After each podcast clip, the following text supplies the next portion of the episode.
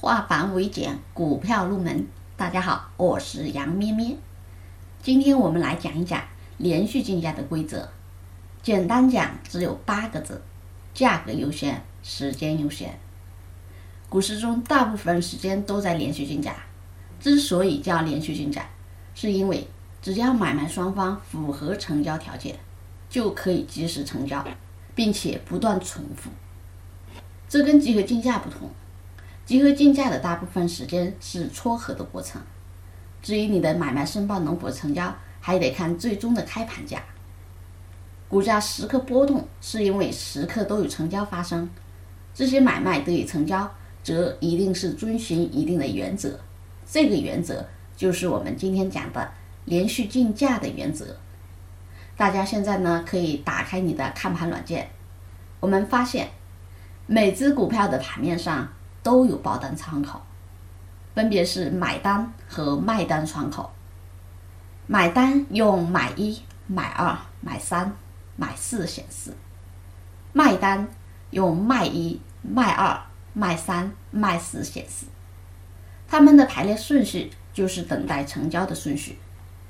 这跟排队买东西一样，谁排在前面，谁就有可能先买到。我们每天挂出的买单或卖单。都会排在里面。那么对于买单来说，价格是由高到低排列，也就是谁出价高就排前面；对于卖单，则是由低到高排列，谁出价低就排在前面。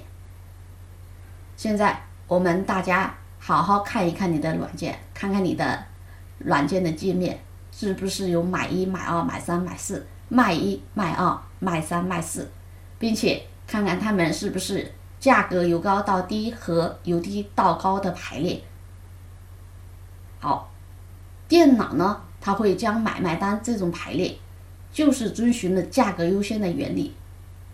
对于买入方，遵循价高者得，所以出价高的排在前面；对于卖出方，则是价低者得，所以出价低的排在前面。如果出现报价相同怎么办呢？如果这样，电脑呢会按照时间优先的顺序进行排列，也就是价格相同，谁报价早，谁就排在前面。排序后就是一个个成交的过程，也就是买方和卖方进行成交，而这一过程必须要满足一个条件，那就是买方报价大于等于卖方报价。假如买方报价九十块。卖方报价八十九块九，这个时候可以成交。反过来，如果买方报价八十九块九，卖方报价九十块，则无法成交。好了，以上是我们今天连续竞价的内容。